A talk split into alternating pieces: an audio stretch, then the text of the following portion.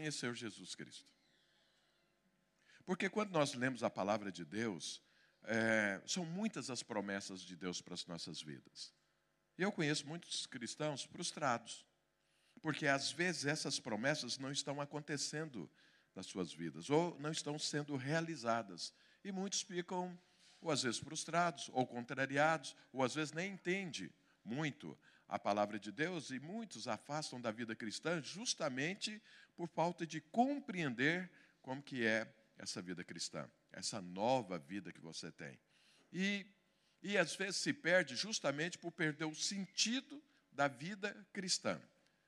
E aí eu sempre gosto de perguntar: por que, que é que Jesus morreu na cruz do Calvário por você? Qual foi o objetivo de Deus que o seu único filho se esvaziasse dos seus poderes é, divinos, se tornasse homem, como homem, morresse, vivesse aqui pregando a palavra de Deus, ministrando a parte de Deus e depois morreu numa cruz, por você e por mim. Qual é a razão disso? Porque isso é muito importante para que você é, conheçamos isso, porque isso vai fazer uma diferença. Porque tem muitas pessoas que pensam que Jesus morreu na cruz para melhorar a sua vida aqui na terra. Muitos acham que Jesus morreu na cruz para dar um emprego para a pessoa. Outros pensam que Jesus morreu na cruz para dar um carro melhor.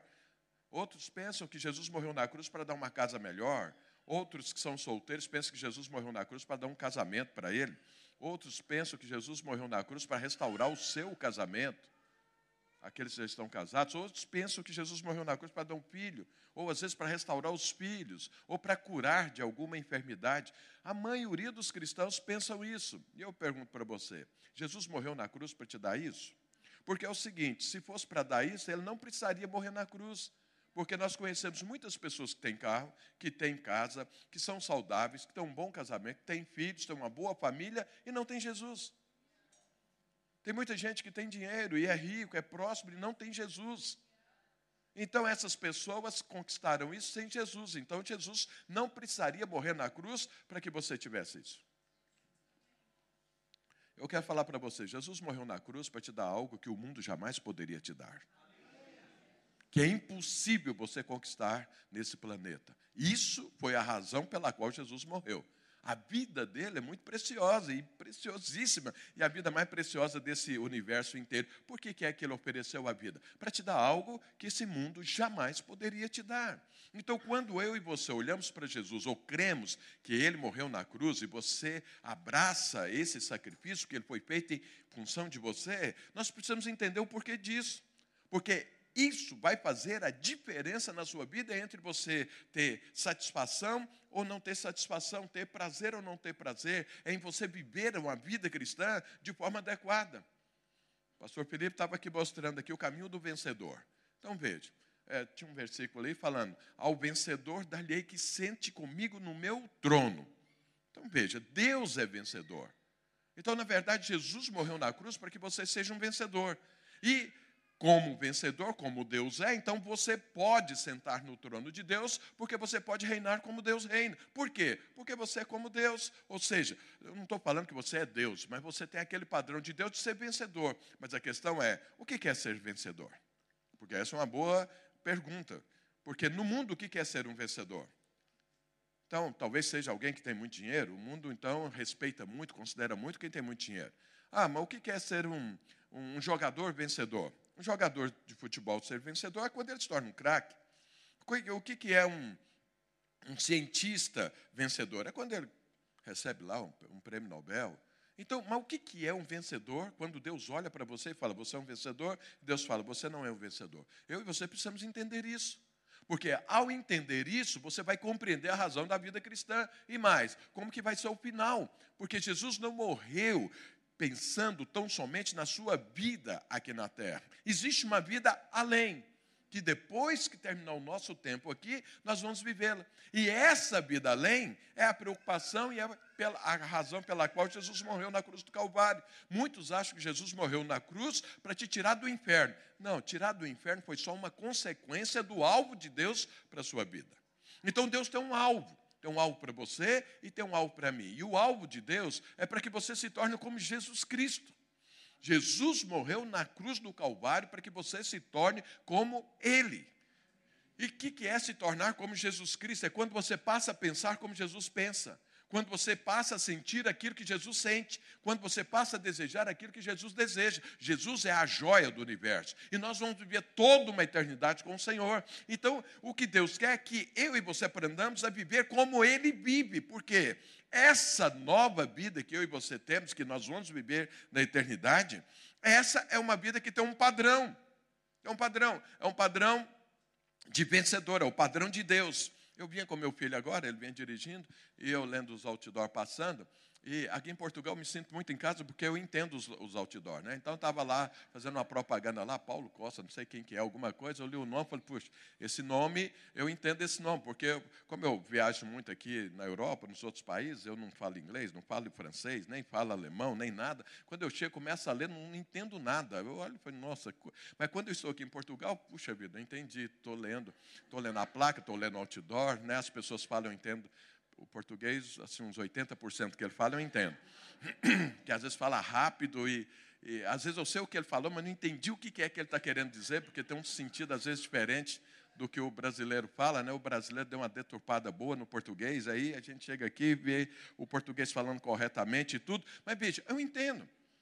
Por quê? Porque existe uma cultura comum entre nós, a língua é comum. Mas quando eu estou lá na Alemanha, eu me sinto um completo analfabeto, porque eu não leio nada, não entendo nada, estão falando. O que, que está falando? Aí eu fico entendendo como que talvez seja um surdo, um pouco, né? porque não entendo nada. Eu estou ouvindo, mas não, não, adianta. Eu leio, não consigo entender nada. A placa de trânsito, que o outdoor, não entendo nada e tudo. Veja, Deus tem algo para mim e para você na eternidade, mas você não pode chegar lá como um analfabeto, você não pode chegar lá como se fosse uma coisa nova, que você não entende nada. Como que é que você vai viver essa eternidade? Então o Senhor está te preparando aqui para você viver lá. Jesus morreu para isso. Jesus não morreu tão somente para que a sua vida aqui melhore. Sabe, a vida aqui nesse mundo é um barco furado. Basta olhar como que esse mundo vive, você vai ver que o mundo é um barco furado. Todo dia tem uma guerra nova por aí. Quer dizer, no céu não tem isso. A Bíblia fala que no céu não tem lágrima. Então, Deus está te preparando para isso. Deus está transformando a sua vida para isso, para que você viva a eternidade. Então veja, Jesus morreu na cruz do Calvário para que você tenha o padrão divino celeste chamado Jesus Cristo. Então, depois da sua conversão, tudo que vai acontecer na sua vida é transformando você, preparando você para essa nova vida.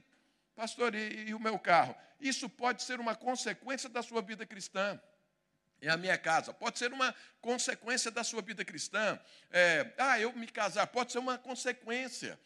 Mas Jesus não morreu na cruz para te dar isso. Jesus te morreu, morreu na cruz para te dar uma eternidade.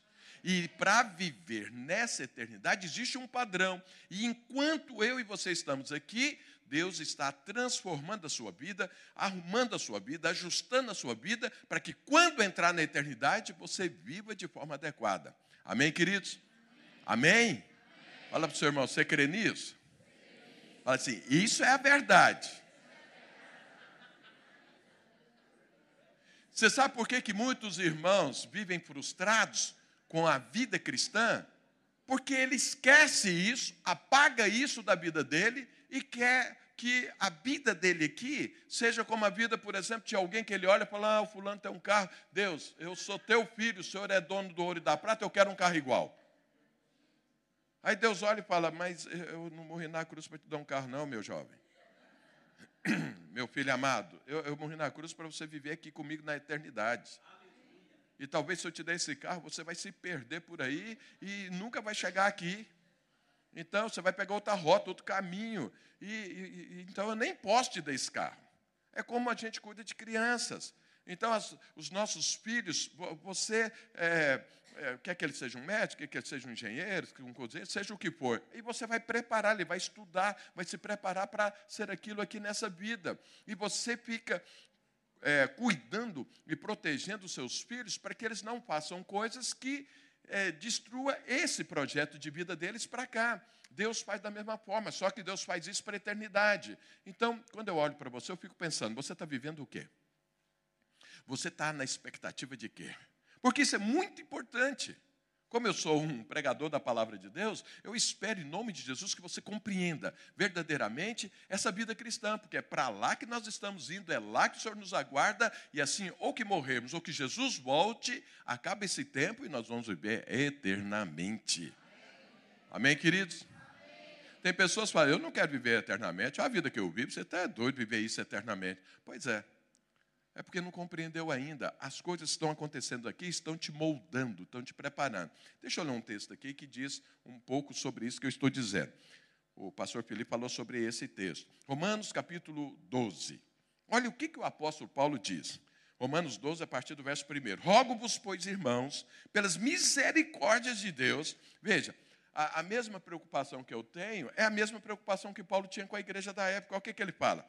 Rogo-vos, irmãos, pelas misericórdias de Deus, que apresenteis o vosso corpo por sacrifício vivo, santo e agradável a Deus, que é o vosso culto racional. Olha o que, que ele diz: e não vos conformeis com esse século, mas transformai-vos pela renovação da vossa mente para que experimenteis qual seja a boa, agradável e perfeita vontade de Deus. O que é que Paulo está falando? Olha, agora que você faz parte dessa vida, não se conforme com isso aqui, não volte para cá, aqui era mundo, você saiu daí, eu te tirei daí e agora te transportei para um outro reino, estou te preparando para essa vida.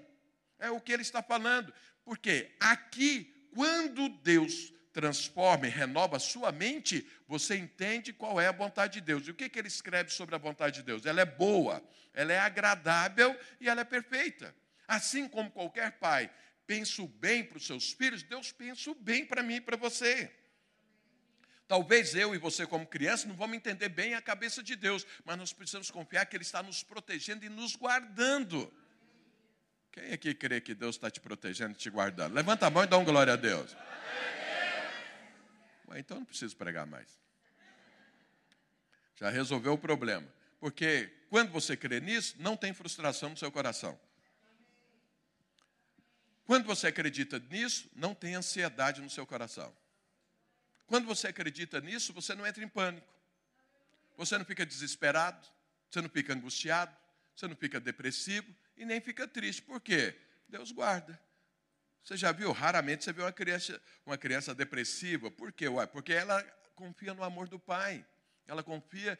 Você vê crianças assim, onde a família é disfuncional. Mas onde tem uma família funcional, você não vê isso. A criança é alegre, brinca e tudo. Esses dias eu estou aqui na casa do meu filho, e aí de manhã acorda, vê uns meninos, abraça, pula, beija, está rindo, a gente acorda, aí eles acordam e falam, olha, eu já falo para você é amado, o seu avô te ama, você é uma pessoa escolhida por Deus, e ele já pula e agradece tudo, porque está numa família funcional, porque isso é o normal de pais ou de avós falarem para os seus filhos ou para os seus netos. Por quê? Você os ama e eles precisam saber. E quando eles percebem isso, eles pulam de alegria, está com você, ri tudo. Mas você não vê isso uma criança que às vezes vive na rua. Aqui em Portugal, não sei se tem, mas lá no Brasil tem muita criança vivendo na rua porque não tem paz, não tem família. E muitas às vezes estão numa família que acorda já apanhando. Não acorda com uma palavra de carinho, de amor e de proteção. Essas crianças, elas não são é, alegres, elas não, são saltitantes, elas não estão cheias de energias. Mas aquelas que têm uma família funcional estão. Então veja, eu e você, se cremos verdadeiramente em tudo isso que eu disse aqui para você, o que é que vai acontecer na sua vida? Alegria, descanso, você está em paz, tem paz com Deus, sabe que Deus é poderoso, Deus está te protegendo, que está te guardando, que está te treinando, que tem preparado algo bom, então você anda em paz, feliz da vida. Pergunta para o seu irmão: você está feliz da vida?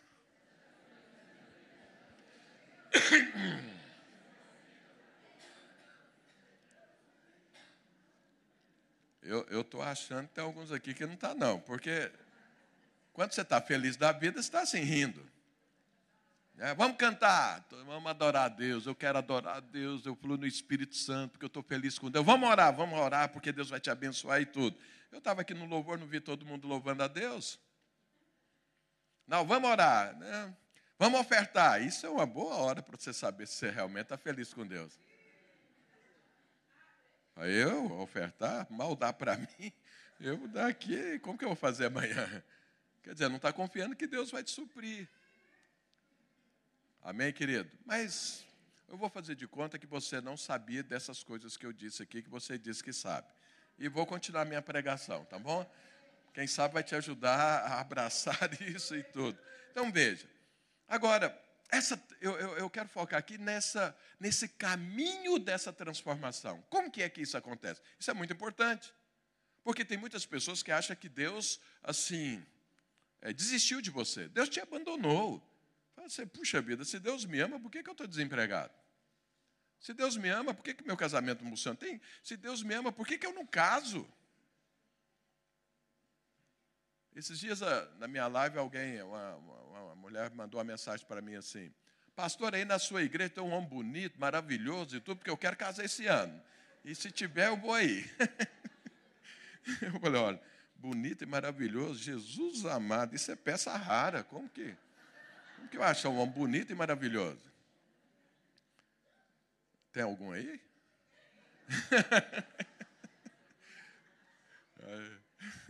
Acho bom as irmãs casar. Tem, meu marido é. Fala, levanta aí, marido. Fala que você é bonito e maravilhoso. É, bom, deixa para lá. Então.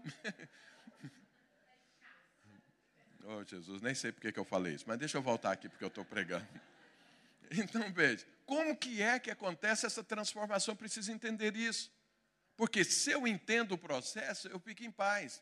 Eu, eu, eu sempre tenho uma, uma angústia quando às vezes vou levar minha esposa para cortar cabelo, alguma coisa, eu entro lá no salão, vejo aquelas irmãs é, com bobs na, na, Bobs é antigo, né? Não acho que nem tem mais isso, né? E aí põe, põe aquele negócio de calor aqui, que tem que enfiar a cabeça lá e fica esquentando. É, eu fico pensando, meu Deus do céu, para que tudo isso? A mulher fica duas horas lá com a cabeça lá dentro, aquela, aquele calor, com aqueles bobs, depois sai de lá e ela está lá em paz. Ela está lá feliz da vida. Eu acho que não aguentaria isso um minuto, ela está lá já uma meia hora, e eu fico pensando como que ela consegue. É porque ela está entendendo o que está acontecendo. Olha, aquilo é, é uma coisa que eu não entendo. Mas a mulher entende, porque ela pensa, eu vou sair daqui melhor do que quando eu entrei. Aí ela se submete àquilo. Né? Eu fico olhando minha, minha esposa fazer unha. Né? Eu falo, mas eu já tenho unha, por que, que a mulher vai fazer unha? Aí pega uma, um alicate lá e fica arrancando pedaço do dedo. E eu fico pensando, meu Deus, está arrancando pedaço do dedo. Eu falei, isso vai fazer mal, não vai não? Fala, quer fazer a sua? O que, que é isso? Eu não. Minha já está aqui, eu tenho unha, estou tá, feliz com ela. Então, mas por que, que a mulher submete isso? Porque ela compreendeu, vai ficar mais bonito. Eu olho e falo, será que fica mesmo? Eu, eu, eu, não entro no processo porque eu não compreendo. Mas a mulher entra no processo numa boa. Né? Então, sim, tranquilo. Bom, não vou falar mais desses processos, não. não Bom, mas então veja, você precisa compreender o processo de Deus na sua vida. Como que é essa transformação? Para que você fique em paz. Ainda que alguém esteja arrancando um pedaço da sua mão, mas você está bem. Fala, não, estou bem na foto. Vai passar um esmalte, vai ficar bonito aí. Como eu não passo esmalte, aí eu acho que vai ficar feio. Mas a mulher fica bonita, fica mesmo. Olha a mão da minha esposa, que bonita, mas a minha também, eu prefiro a minha aqui do que a sua é, arrancando pedaço. Então veja, existe um processo, você precisa ficar bem, você precisa aceitar. Então, se você está com alguma doença, sei lá, vai no médico, o médico é, te passa lá um antibiótico, uma injeção, e aí você vai lá, que negócio dói para caramba, mas você passa por aquilo porque você está compreendendo, isso aqui vai me fazer bem, isso aqui vai me fazer bem. Eu, eu, eu me lembro um dia desse que eu fui tomar uma injeção, e, e a mulher falou assim: é, fique em paz que não vai doer. Eu falei, tá bom, estou em paz. Rapaz do céu. Mas a hora que ela aplicou, a agulha até doeu mais ou menos, mas a hora que começou a aplicar o negócio, ela falou: oh, não pode ser no braço, não, tem que ser aqui no bumbum. Eu falei, mas é? Então, como que é isso? Não pode ser no braço? A agulha é grande demais, vai passar o braço? Como que é? Não, é aqui. Ela foi aplicando, a perna foi doendo, foi endurecendo. E eu saí de lá arrastando a perna e falei, toda que, que é para você doer? Porque eu preciso entender isso. Porque eu estou aqui arrastando a perna e, e você está falando que isso não dói? E quando dói, então? Eu ainda sair aqui numa maca, ué. Então. Mas eu me submeti porque eu precisava. O médico falou: você precisa tomar essa injeção. Tá bom, vai fazer bem? Vai fazer bem. Até hoje eu estou descobrindo porque que é que fazia bem. Porque eu não volto lá mais nunca. Porque sair com a perna arrastando daquele jeito e não dói. Imagina a hora que falar que vai doer. Então, não, volta aqui não. Então veja, você compreendendo, você tem uma resposta melhor. Eu e você precisamos entender como que é essa vida cristã, porque o alvo é esse. Jesus morreu na cruz para que você se torne como Jesus Cristo. Então veja, e eu quero ler um texto aqui na palavra de Deus, que vai te falar como que é que essas coisas acontecem. Sabe, a palavra de Deus, ela tem é, muitos exemplos. Jesus, quando ele estava aqui, ele pregava por parábolas, porque é o seguinte: como que Jesus vai mostrar para você algo que você nunca viu? Algo que você nunca experimentou, que tem a ver com a eternidade, tem a ver com o mundo espiritual. Como que ele mostra? Como que ele fala? Como que é isso? Então ele usava parábolas. Ele contava um caso, ele falava uma coisa, contava uma história e tudo para que a gente possa entender como que é isso. Então a Bíblia é cheia de simbolismos para que eu e você possamos entender aquilo que não vemos, aquilo que ainda não experimentamos, porque o único que veio de lá para cá chama-se Jesus Cristo. Eu estou aqui, ainda não fui. Eu vou, mas como que vai ser? Jesus veio de lá para explicar. É assim que funciona é assim que você tem que se preparar. E a Bíblia usa muitos exemplos. Eu vou usar um dos exemplos. Vamos ler aqui um dos exemplos que a Bíblia usa. Está lá em Jeremias, capítulo 48. Jeremias, capítulo 48, verso 11 e 14. Olha o que, que a palavra de Deus diz. Despreocupado esteve Moabe desde a sua mocidade, ter repousado na fé, nas fezes do seu vinho. Não foi mudado de vasilha para vasilha, nem foi para o cativeiro. Por isso conservou o seu sabor e o seu aroma não se alterou. Verso 14: Como dizeis, somos homens valentes e homens fortes para a guerra. Então, se é uma passagem, o profeta Jeremias estava aqui falando isso que eu estou falando para você. Deus usou o profeta Jeremias para falar para aquele povo algo que é isso que eu estou colocando para você. Só que aqui está usando o quê? Uma analogia. Analogia com o quê? Com o processo de como se faz um vinho. Então está falando aqui, olha, você não foi passado de vasilha a vasilha, por isso você mantém o seu sabor e mantém o seu aroma. O que, que significa na palavra de Deus quando diz que você mantém o seu sabor e mantém o seu aroma? Significa o seguinte: você era aqui, você vivia no inferno, você vivia de acordo com o mundo, com os valores, com os princípios do mundo, e você tinha uma forma de ser, tinha um jeito de ser que não é o jeito de ser de Jesus.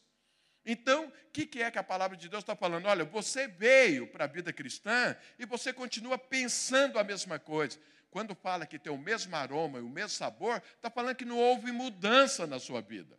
Você era uma coisa antes de conhecer Jesus, e agora que conheceu Jesus, você continua da mesma forma. Então, antes você vivia na expectativa da morte. O que, que é viver na expectativa da morte? É quando você está esperando coisas ruins na sua vida. Você tem uma empresa, essa empresa não vai para frente. Isso é expectativa da morte. Não, me casei, mas esse casamento não tem jeito. Isso é expectativa da morte. Não, eu não vou ter filhos, porque eu não sei o que vai acontecer com os meus filhos. Isso é expectativa da morte.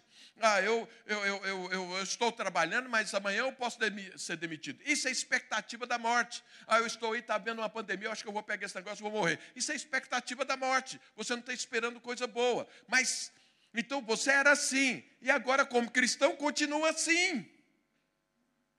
Você continua vivendo na expectativa da morte. Tem crente que você chega para ele e pergunta, irmão, como é que está? Ele fala, luta. Tá difícil, pastor, o negócio está pegando. Tá bom, você encontrou com ele hoje. Passa um mês, você encontra com ele e fala, e aí, irmão, melhorou? Luta. Ah, tá bom, mais um mês de luta, tá bom. Passa mais um mês, você encontra com ele, passa seis meses, você encontra, fala, e aí, meu irmão, como é que está a sua vida? Luta? Fala, mas, pelo amor de Deus, não acaba essa luta nunca. Porque todo mundo passa por luta, mas ele permanece em luta sempre. O que, que é isso? Quer dizer, não mudou o aroma, não mudou o sabor. Às vezes ele era um cara assim, é, difícil, azedo pra caramba. E aí você encontra com ele, ele está azedo do mesmo jeito, você fala bom dia. Fala, por que bom dia? Quem falou que é bom dia? Falei, calma, eu só estou falando, porque assim, desejando um bom dia. Não, não tem nada de bom dia, não. Que esse negócio, o dia é ruim, você não está vendo, não. Ó, o clima, ó, a política, ó, a economia, vem falar bom dia. Falei, calma, calma. É um cara azedo. Ele mantém, aí, aí ele se converte e continua azedo.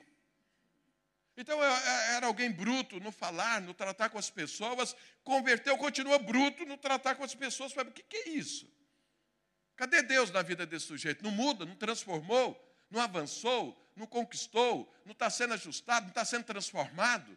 Paulo, eu li aqui o texto, Paulo falou assim: olha, você tem que é, excluir isso da sua vida, abominar isso na sua vida e ser transformado para essa nova vida. Mas a pessoa passou para cá, ele era aqui no império das trevas, veio para o reino de Deus, mas continua vivendo como se vivesse no império das trevas. Isso é o que esse texto está falando. Mantém o mesmo aroma e o mesmo sabor. Pergunta para a pessoa que está do seu lado: como está seu cheiro? Não estou falando do cheiro natural, não, nada disso, não. Estou falando da vida que você vivia antes, da vida que você está vivendo agora. Isso é, é, muito bom você ver quando as pessoas são casadas. Um dia uma irmã falou para mim assim, pastor, é o seguinte, eu, eu vou mudar para a igreja. Falei, como assim? Eu vou levar minha cama, nós vamos dormir aí no salão da igreja. Para quê, irmã? Que que é? você, foi despejado, você não tem lugar para morar? Eh, como que é? Você está precisando de ajuda? Não, é o seguinte, porque o meu marido é crente só aí dentro desse salão. Quando chega aqui dentro de casa, ele vira um trem esquisito. Então, eu quero mudar para aí, porque aí, pelo menos, vai, vai ser bom viver com ele. Porque aqui não dá, não. Falei, Jesus amado. Não houve transformação. A própria esposa está dando testemunho que o cara converteu, mas não mudou nada. Era bruto, continua bruto. É, é, era. Bom, deixa para lá. Então, veja, não houve transformação. Mantém o mesmo cheiro, mantém o mesmo perfume, o mesmo aroma. Não mudou. E a Bíblia fala o quê? Não mudou porque não foi mudado de vasilha para vasilha. É isso que está escrito aqui. E o que, que é esse simbolismo? Aqui estou usando, nessa época aqui, como se fazia vinho. Então, como que é que se fazia vinho na época? Era o seguinte: pegava a uva, punha no lagar. O lagar era uma piscina onde jogava a uva e as pessoas pisavam lá até é, triturar toda a uva. E aí depois eles pegavam aquele suco que estava ali e eles punham numa vasilha. O que, que acontecia? Punha lá na vasilha e deixava quieto.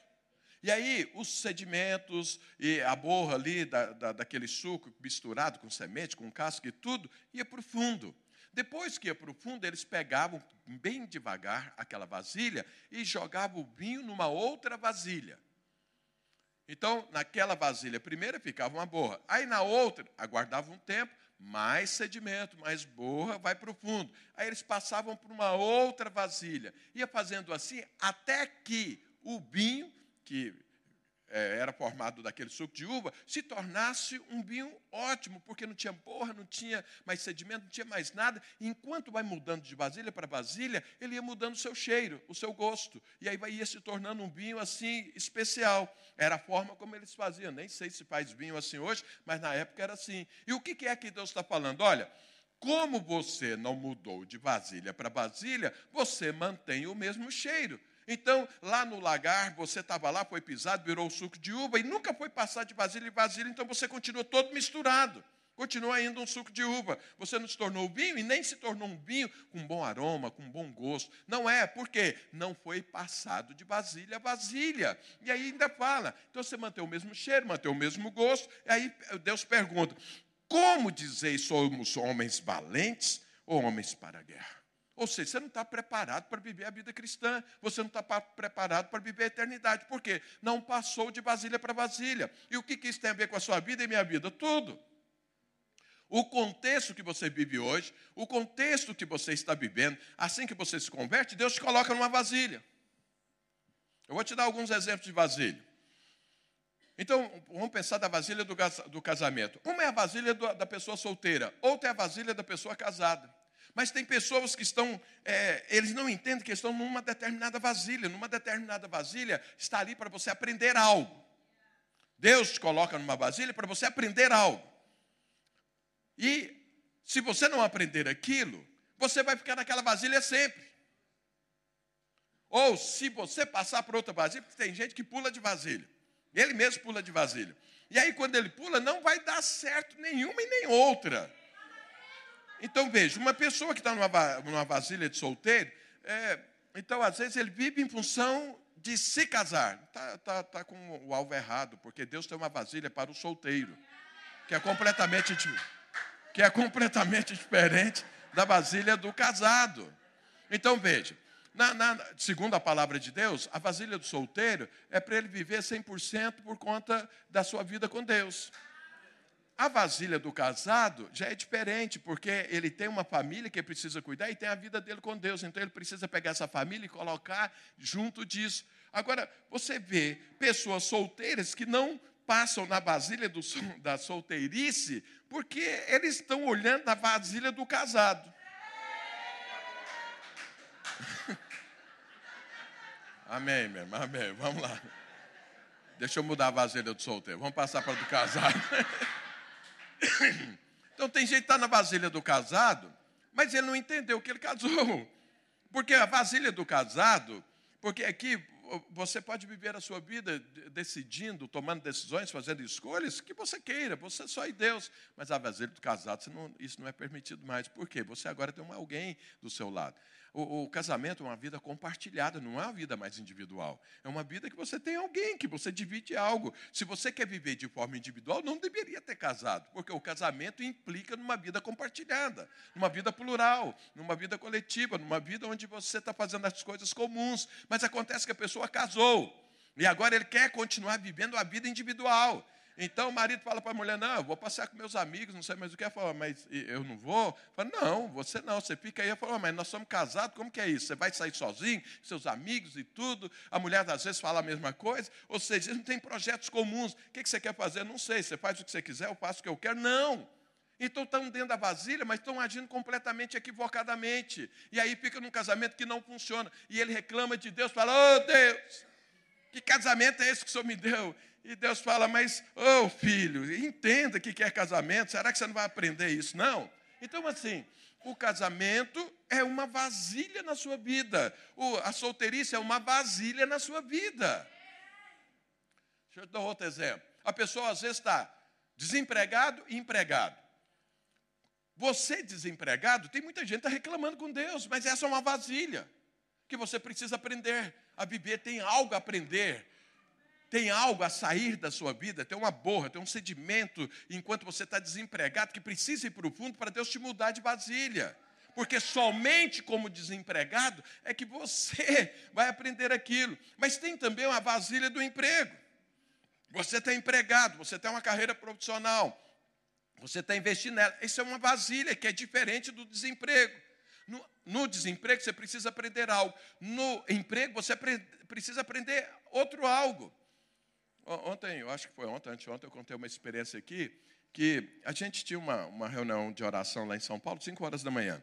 E 5 horas, porque São Paulo é uma, é uma cidade muito corrida e, e, muito grande, muito difícil o trânsito. Então, tem pessoas que vão para o trabalho, começam 8 horas, saem, às vezes, duas horas antes para poder chegar. Então, aí a, a reunião de oração era 5 horas. Aí a gente estava orando, um dia chegou um rapaz, falou para mim assim, pastor, eu perguntei para ele, era para orar. O é, que, que você quer que ore? Eu quero um emprego. Tá bom, você está desempregado? Então oramos para ele estar tá empregando. Oramos ali um mês ele arrumou um emprego. E ele sumiu. Aí, passados uns dois meses, três meses, ele aparece novamente. E eu falei, irmão, é, o que, que aconteceu que você sumiu? Eu falei, eu arrumei um emprego, não tem jeito de eu trabalhar. Eu falei, tá bom. Eu falei, você sabe que você precisa orar mesmo empregado? Tá bom, pastor, tá. Então, e agora? Não, eu estou desempregado, ora de novo. Ok, vamos orar. Daí um mês ela arrumou um emprego novamente e sumiu de novo. Passados uns dois, três meses, ele chega novamente. E aí eu falei, irmão, o que, que aconteceu? Ah, pastor, arrumei um emprego, e eu não tinha jeito de orar, então não precisava mais orar. E tá bom. Aí, daí um mês arrumou um emprego novo e sumiu de novo. Passados uns dois, três meses, volta ele novamente. Eu falei, o que, que foi? Ele falou, já sei, você arrumou um emprego. É, arrumei um emprego. Aí você acha que não precisa orar. Só precisa orar quando você está desempregado. É. Eu falei, o que, que você quer que faz? Ué, eu quero que você ore para a gente arrumar um emprego. falei, então vamos orar. Oramos, arrumou um emprego. Sumiu de novo. Três vezes. Passado uns dois meses, aparece ele novamente, quarta vez. E a hora que ele veio chegando, falei, e aí, já sei a história. Você arrumou um emprego, sumiu e agora você voltou para emprego. É. O que, que você quer que ore para arrumar emprego? Foi, não, vou orar para você ficar desempregado.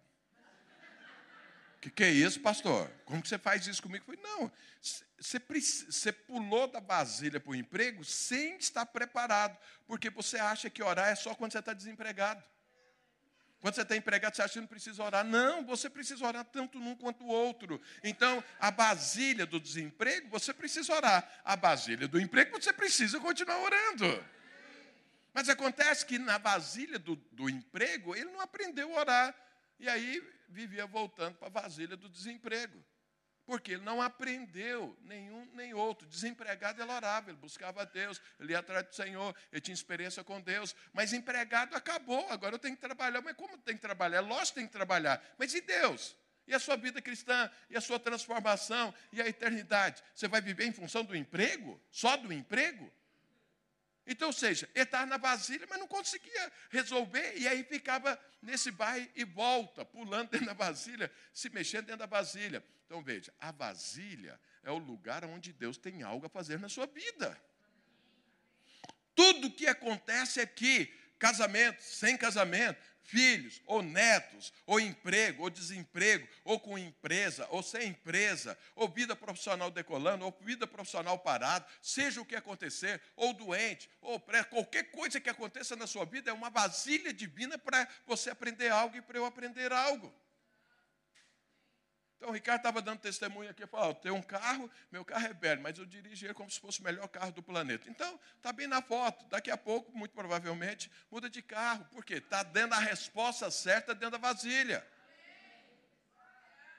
Então, como que acontece a sua transformação é a minha? Nas vasilhas. Deus está mostrando aqui para que o seu sabor, para que o seu aroma mude em cada vasilha, você precisa passar por diversas vasilhas. Às vezes alguém passa, por que, que é? Sabe qual que é a primeira coisa que a pessoa pensa quando ele está dentro de uma vasilha, principalmente se ele não gosta da vasilha, é por que, que é que eu estou aqui? O que, que eu fiz de errado? Deus, o que, que eu fiz de errado? Tem dez anos que eu me converti, estou aqui em santidade, esperando um barão, ou esperando uma varoa, e não acontece nada. Eu fiz algo de errado, o que, que eu fiz? Será que eu joguei pedra na cruz para ficar nessa tristeza desse jeito, nessa solidão? Não, é uma vasilha. É uma vasilha que você tem que aprender algo nisso. Deus não vai permitir, lembra, Deus te ama, o que eu falei no início, Deus ama você, protege você, está guardando você. Então o que, que acontece? Sabedor que Deus está te protegendo, a questão é: o que, que eu tenho que aprender dentro dessa vasilha? Porque a hora que aprende, Deus vem com cuidado e te muda de vasilha. Eu quero te falar, se você está numa vasilha que não sai dela, é porque você está fazendo algo que não devia fazer. E aí Deus está, qual é o compromisso de Deus? Transformar a sua vida. Porque Ele está mexendo e, e, e investindo na sua vida pensando na eternidade, não é no aqui e no agora. Eu e você, como criança, talvez não conseguimos enxergar isso, mas isso é o que Deus está fazendo. Lá na eternidade tem um perfume, é o perfume de Jesus Cristo. Não é o seu aroma, não é o meu, é o de Jesus. E eu preciso que esse perfume flua na minha vida. Eu preciso que eu passe a pensar como Jesus pensa, como ele sente, como ele deseja, porque eu vou sentar no trono com Deus. Eu vou reinar a eternidade afora. Então eu preciso ter o mesmo padrão. Eu preciso pensar a mesma coisa, sentir a mesma coisa, desejar a mesma coisa, ter os mesmos princípios, os mesmos valores, porque o reino é de Deus. Ele me incluiu no reino dele, ele te incluiu no reino dele. Então, eu e você passamos por circunstâncias, contextos que são vasilhas na minha vida e na sua, que estão transformando as nossas vidas. Então, o que você precisa é entender qual é essa vasilha. Então, do casamento. Quando você entende que você casou e que você deve servir ao seu cônjuge, pronto, seu casamento funciona. Ah, pastor, esse lá, esse negócio está complicado, porque é só eu que tenho que servir. Eu não sei o que, o seu cônjuge vai fazer. Mas acontece que a transformação ela é individual. Então Deus transforma a sua vida. Se não, o seu cônjuge não dá a resposta certa, ele não é transformado, mas você é. Lá, em, lá na minha casa, minha esposa é mais transformada do que eu. Então eu sempre estou na rabeira. Fala rabeira aqui, sempre estou atrás, sempre estou tô, para trás, olhando para ela, ela já conquistou e eu estou aqui na vasilha. Então, eu, venho do, do, de uma família, de uma herança assim, de ficar emburrado. Não sei se fala emburrado aqui. Ah, quando você não gosta do assunto, e você entra para a caverna, fecha. Você, ninguém conversa comigo, não. Deixa eu aqui. Eu venho de uma família assim. Tem a família que eu venho, eu me lembro de uma história é, que aconteceu de verdade na nossa família. Acho que era tia-avó, tia, bisavó, sei lá. Morava na roça, estava lá do lado lá do fogão, a lenha, tudo, e o marido dela está lá tocando, tentando tocar, aprendendo a tocar violão, viola. Aí você sabe, ficar perto de alguém que está tentando aprender alguma coisa, eh, dói os ouvidos. Né? Ia estar tá lá, blém, blém, blém, blém. E a mulher dele olhando, e não parava nunca. E aí ela falou para ele assim, ô fulano, eh, essa viola sua está me matando, para com isso. Ele pegou a viola, falou nada, guardou, tá? tocou a vida. Passou uma semana, não pegou a viola mais. Passou um mês, não pegou mais a viola. Passou seis meses, não pegou a viola. E Dois anos depois, a mulher dele perguntou: Uai, Fulano, você não vai tocar mais a viola? Não. Eu falei: Não quero te matar. Dois anos ele esperou para dar essa resposta para ela, guardar dentro do coração, esperando ela falar, para poder jogar na cara dela que ele parou, porque ela falou que estava matando ela. Esse é o meu DNA, eu vim dessa família. Então eu casei e é ficar meio emburrado. Minha mulher falava umas coisas, eu falava, ah, vamos conversar não. Aí ficava lá uma semana, um mês emburrado. E ela não, ela já foi tratada, já passou nessas vasilhas. Ela, minha esposa é um doce. Agora hoje eu estou na vasilha, mas só fico uma semana emburrado. Antes eu ficava dois meses, agora é só uma semana. Estou melhorando, mas não saí da vasilha. Ela fala para mim, e aí, você vai ficar emburrado até quando? Eu falo, e eu fico lá dentro da vasilha, dentro da caverna, pensando, eu estou errado, eu não devia ficar emburrado. Meu Deus do céu, mas eu não aguento, eu fico emburrado, eu, não consigo sair daqui, eu tenho que sair dessa caverna. Mas eu falei, não, mas também eu não vou sair, não. Ela exagerou, não podia falar daquele jeito. Eu estou certo. Aí Deus fala, você está certo? Não, Deus, deixa eu pensar que eu estou certo, pelo menos essa semana. Aí, aí tá, fico lá, é, é, aí vai uma hora que o Espírito Santo fala, tá bom, eu me rendo, eu me rendo, eu me rendo. Olha, me perdoa e eu vou ver se eu não faço isso mais. Mas na outra, passa um mês, eu estou lá na caverna de novo. Mas eu vou sair. Então, assim, é uma, é uma vasilha que eu não consegui sair dela ainda, mas eu vou sair em nome de Jesus Cristo. Você está rindo, mas qual é a vasilha que você está dentro dela que você não sai dela? Está rindo de mim, né? Você tem a sua também. Você tem a sua. Pode ter certeza que tem. Então é o seguinte. Mas eu quero mostrar para você que a forma, a forma de Deus trabalhar é colocando você em vasilhas. Agora, como que é que o vinho é transformado? Ele ficar quieto dentro da vasilha. Eu acabei de falar, eu entro na vasilha e começo a reclamar diante de Deus. Não, Deus, mas eu, eu, eu, tenho que aceitar isso, até isso que ela falou, eu tenho que aceitar, numa boa, tem que rir agora para ela, mesmo não gostando. O que é isso? Quer dizer, eu estou me debatendo dentro da vasilha. O que Deus quer é que você fique quieto. Ficar quieto não é ser passivo. Tem que descansar. Descansar é uma coisa, ser passivo é outra. Passividade não faz parte do reino de Deus, mas descansar sim. O que é descansar? Você está desempregado e pensa, Deus me ama. Eu tenho certeza. Deus me protege, eu tenho certeza. Deus está pensando o melhor para mim, eu tenho certeza. Deus está me transformando, eu tenho certeza. Então não vou ficar desesperado. Não vou. Vou procurar um emprego em paz, descansado, mas não desesperado, não ansioso. Entendeu? Então, isso é diferente. Descansar dentro da vasilha é a forma. Porque quando você descansado dentro da vasilha, Deus vê que a borra daquela vasilha foi para o fundo, ele vem com cuidado e muda você de vasilha. E assim é a sua vida, até que você não tenha mais o aroma e nem o cheiro do passado, mas agora você tem o cheiro de Jesus Cristo. Amém, queridos? Pergunta para o seu irmão como você está na vasilha se debatendo ou em descanso?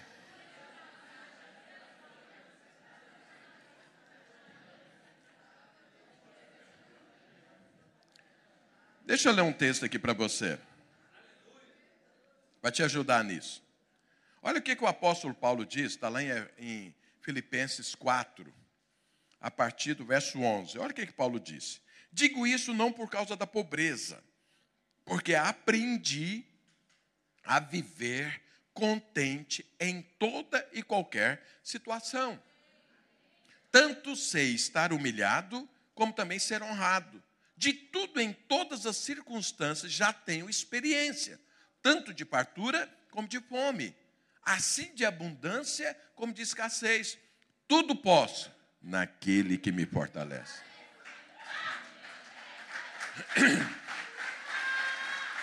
Veja, esse aqui é um homem que passou de vasilha em vasilha e foi aprovado em todas. Por isso que no final da vida dele escreveu: completei a minha carreira, venci, sou um vencedor, agora eu estou pronto para a eternidade. Isso é exatamente o que eu li no outro texto. Ele foi passado de vasilha em vasilha e sempre foi aprovado. Eu aqui estou falando de um apóstolo. O apóstolo passou fome. E soube, dentro dessa vasilha, dar uma resposta tranquila diante de Deus. Descansado, sabendo, eu estou passando fome, isso aqui vai produzir algum bem na minha vida. Eu nem estou vendo, mas eu estou descansado em Deus que isso vai acontecer. Eu não estou reclamando. Ele pode estar pensando, como que eu vou fazer para comer? Mas não está reclamando e falando, Deus, como que o Senhor deixou passar fome? Ele não está se debatendo. Ele passou contente em toda e qualquer situação. Está escrito aqui. Ele aprendeu. Certa vez, esse apóstolo Paulo, deixa eu te contar a história para você ver o que, que ele aprendeu e para você ver o que, que é passar bem dentro de uma vasilha. Deixa eu te contar só uma dessas. Ele foi levantado por Deus para abrir igrejas, para pregar o evangelho, curar pessoas, ministrar. E aí ele começou esse trabalho. E aí ia numa cidade, numa outra cidade, e um dia ele queria ir para uma cidade, e Deus falou: não, não é momento de ir para essa cidade. Depois ele tentou ir para outra cidade, Deus falou: não. Aí ele parou por então, qual é a cidade, Deus? E Deus à noite falou com ele: você vai para Macedônia, um país da época, inclusive agora recentemente foi restaurado o mesmo nome, é aí na, aqui na própria Europa, e vai para Macedônia, vai pregar o, o evangelho lá. E a primeira cidade desse país era Filipos. E ele chegou na cidade. E quando ele chegou na cidade, começou a pregar o evangelho. Ele procurou na cidade um lugar, onde é que eu posso começar a pregar? E aí achou lá um lugar onde as pessoas se reuniam para orar. E falou, opa, se o povo vem para orar, é aqui que eu vou pregar. E ele começou a pregar ali. Uma mulher se converteu logo em seguida, chamada Lídia, e ele não tinha casa, ele não conhecia ninguém na cidade. Ela converteu e falou para ele, Paulo, é, vem, vem, morar aqui na minha casa enquanto você está aqui, eu vou te hospedar. Você, eu agora sou convertida, nós somos irmãos, então vem morar aqui. E ele acabou indo. E aí ele começou e continuou pregando no mesmo lugar. Um dia ele está lá pregando, e aí chega uma endemoniada. E a mulher era uma escrava de pessoas lá, mas ela tinha um espírito maligno de adivinhação. Então, ela olhava para as pessoas e o demônio ficava adivinhando, falando o que ia acontecer, como que é a vida do sujeito, o que, que ele fez, o que, que ele não fez. E, e quando ela fazia isso, as pessoas pagavam. E as pessoas pagavam, e quem era o dono dela ficava rico.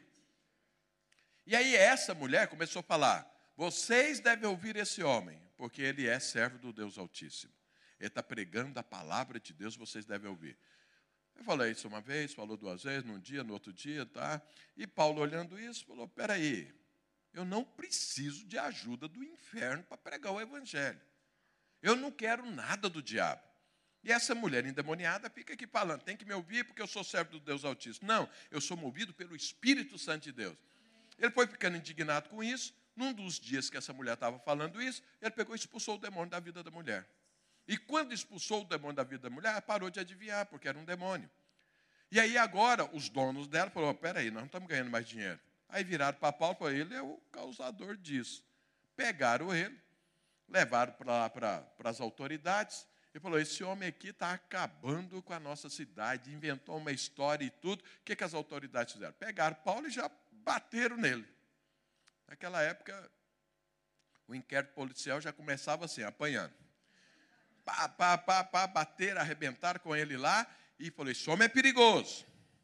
Porque uma das coisas que Paulo pregava é: existe um rei Jesus. Na época tinha um rei César. E aí, rei Jesus, oh, isso é perigoso, vai dar problema, não sei mais o que. Pega o cara, fala para ele: prende esse sujeito. Aí fala para o carcereiro: olha, é o seguinte, esse homem aqui é perigoso, é um bandido. E aí põe lá no cárcere interior. Põe lá no cárcere interior, você imagina. Se as cadeias hoje são ruins, imagina daquela época, imagina o cárcere interior. Paulo foi lá para dentro. Com os pés no tronco. Os pés no tronco. Então põe o tronco lá, prende seu pé, você não tem jeito de sair, não tem jeito de ficar de pé, você fica sentado com as pernas pichadas. É um negócio assim que dá câimbra até dentro dos olhos. Não sei se você já passou por essa experiência, eu já, em treinamento militar, já tive que passar por isso. É uma coisa horrível. E Paulo está lá. E a Bíblia diz que meia-noite ele estava lá. Se você tivesse na situação de Paulo, nessa vasilha, o que você estaria falando ou fazendo? Olha o que aconteceu. Você recebeu uma palavra de Deus, recebeu uma direção divina, E você foi cumprir a palavra de Deus. E aí, a hora que você foi, só levou na cabeça. Só apanhou. O que, que você faria? Eu imagino, se eu tivesse lugar de Paulo, eu ia falar, Deus, o que está acontecendo? Eu ouvi errado. Porque não era, eu estou fazendo a tua vontade, a tua vontade é que eu apanhe desse jeito, a tua vontade é que eu fique aqui preso dessa forma, a tua vontade é que eu fique aqui com os pés no tronco, porque foi o Senhor que me mandou para cá. Eu acho que eu ia falar isso para Deus, mas Paulo não disse isso. Paulo podia estar falando, essa vida de apóstolo não vale nada. Olha o que está acontecendo comigo. Eu, hein, misericórdia, você qualquer coisa no reino de Deus, menos apóstolo. Mas não falou nada disso. Paulo podia estar contrariado com Deus. O senhor me abandonou. Só pode ser. Porque olha o que está acontecendo comigo. Não fez nada disso. A Bíblia diz que meia-noite, o que, que Paulo estava fazendo? Louvando e adorando a Deus. Aí você fala, o cara é louco, pastor, é louco, só pode ser louco. Como que pode estar adorando e louvando numa situação? Ele estava descansando em Deus. Ele sabia, Deus mandou para cá. Deus está nisso. Algo bom vai acontecer aqui ainda que eu não esteja vendo, e começou a adorar a Deus, adorar a Deus. Enquanto ele estava adorando a Deus, naquele contexto, sentado com os pés no tronco, todo arrebentado, a Bíblia diz que houve um terremoto naquele lugar. Um terremoto divino, diferente dos terremotos que tem por aí. O terremoto divino, o que, que aconteceu? Abriu todas as celas, as portas das celas, mas não caiu uma pedra na cabeça de ninguém. E aí, quando abriram as celas, você imagina, só tinha, você acha que lá dentro daquelas cadeias, tirando Paulo, tinha lá a florzinha de Jesus? Só tinha gente né, criminoso. E aí o que, que aconteceu? O povo saiu correndo da cadeia quando abriu as celas? Não, não saíram. Ninguém saiu da cela, ninguém foi embora, ninguém aproveitou a oportunidade. Sabe por quê? Tinha um homem lá chamado Paulo que estava pregando o evangelho lá dentro. E aquele, aquele povo ficou ali parado para ouvir Paulo. Olha o tamanho da unção e do poder que aquele homem carregava. Todos os presos, ao invés de sair correndo, ficou ali parado para ouvir o que ele estava pregando. O carcereiro, quando viu o terremoto, viu as portas das celas abertas, ele falou: Eu tenho que sair, eu vou, eu vou me suicidar, porque eles vão me matar depois, falando que eu deixei os presos ir embora. E aí pegou a espada para suicidar. Paulo gritou com ele: falou, Para! Não te faça nenhum mal, que nós estamos todos aqui. O carcereiro não acreditou. Está todos aí? Como que é isso? E aí ele pega uma, uma lamparina lá, desce lá para ver. Está lá Paulo pregando o evangelho, todos os presos ouvindo a palavra de Deus. E aí ele sentou também para ouvir a palavra, ele se converteu. O carcereiro. Os presos se converteram, o, o carcereiro se converteu. E aí o carcereiro converteu, viu? Esse cara não é criminoso. Pegou o Paulo, levou para casa dele, tratou dos experimentos, deu comida e tudo, converteu. Paulo batizou ele, a família dele converteu, tudo. E aí voltou lá para a cadeia. No outro dia, Paulo foi liberto. E aí, o que é que aconteceu? Nasceu ali a igreja de Jesus Cristo, naquele lugar. Deus mandou para lá, mas quem é que ia pregar para aqueles presos? Você acha que Paulo ia descer lá para pregar? Não, vou lá pregar para os presos. Não, mas Deus colocou ele lá, naquele contexto. Como ele deu a resposta certa, o terremoto aconteceu. Da parte de Deus, porque Paulo estava descansado em Deus, sabendo. Eu estou aqui para fazer a, abrir uma igreja e ela vai acontecer. Anos depois, é esse texto aqui que eu acabei de ler. Esse versículo, tudo posso naquele que me fortalece, foi escrito para os filipenses que sabiam que Paulo passou para que aquela igreja nascesse. E Paulo estava feliz da vida. Ou seja, isso é um homem aprovado. Isso é passar na vasilha da forma correta. É você saber, Deus está comigo. Deus me protege, Deus me guarda. Não interessa o contexto, Deus vai transformar ele em bênção quando você olha para a eternidade para a eternidade. Olhando naturalmente, você não vai ver a bênção, mas quando você olha para a eternidade, você vê a bênção, você percebe. Por quê? Porque você respondeu de forma certa. Então veja, a sua transformação, a minha transformação é de vasilha em vasilha. E se eu não, não e como que é que eu fico dentro da vasilha para que a coisa funcione? Descansando, crendo, sabendo que Deus me ama, que Deus está na história e não me debatendo. Quando eu estou me debatendo, não funciona. Mas quando eu me descanso, a borra vai para o fundo, o sedimento cai e Deus muda você de vasilha. Se você está falando, estou cansado da vasilha, descansa. Que Deus vai mudar você da vasilha. É Deus quem faz a mudança, não é você, não sou eu, não é o pastor, não é ninguém, é Deus. Ele está olhando para você e fala: tem que mexer aqui, tem que mexer ali, tem que restaurar aqui, tem que abençoar aqui, tem que melhorar aqui, tudo. É Ele que está moldando, é Ele quem está fazendo essa obra. Quero chamar a equipe de louvor aqui à frente. Então veja bem, a questão é: pergunta para o seu irmão, você entendeu que a sua transformação é de vasilha em vasilha? Pergunta para ele ou para ela, vai, pergunta. Agora pergunta assim: como você está dentro da vasilha? Ah, pastor, estou dando pernada de todo jeito, estou brigando. Eu, comigo é assim. É, vai ficar na vasilha até você aquietar.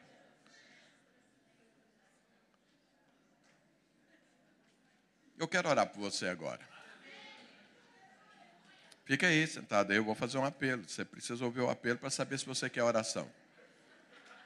Presta atenção.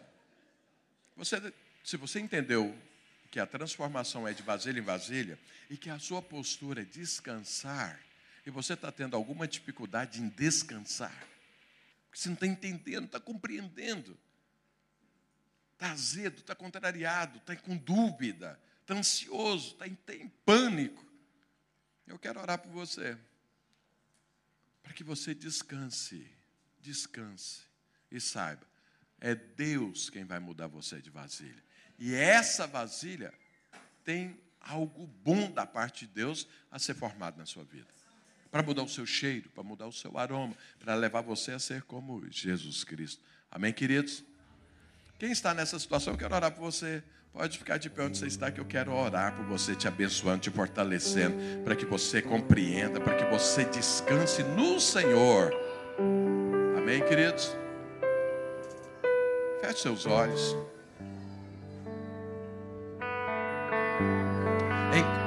Enquanto a equipe de louvor toca e canta, você vai orar primeiro a Deus. Ore o Senhor, fale com Ele. Fala, Deus, eu entendi, mas me dá descanso, me dá sabedoria, me dá confiança em Ti, me dá fé, para que eu esteja confiando no Senhor, não no contexto. Então, ore ao Senhor enquanto a equipe de louvor toca e canta. Depois eu oro por você. Ore você, fale com Deus.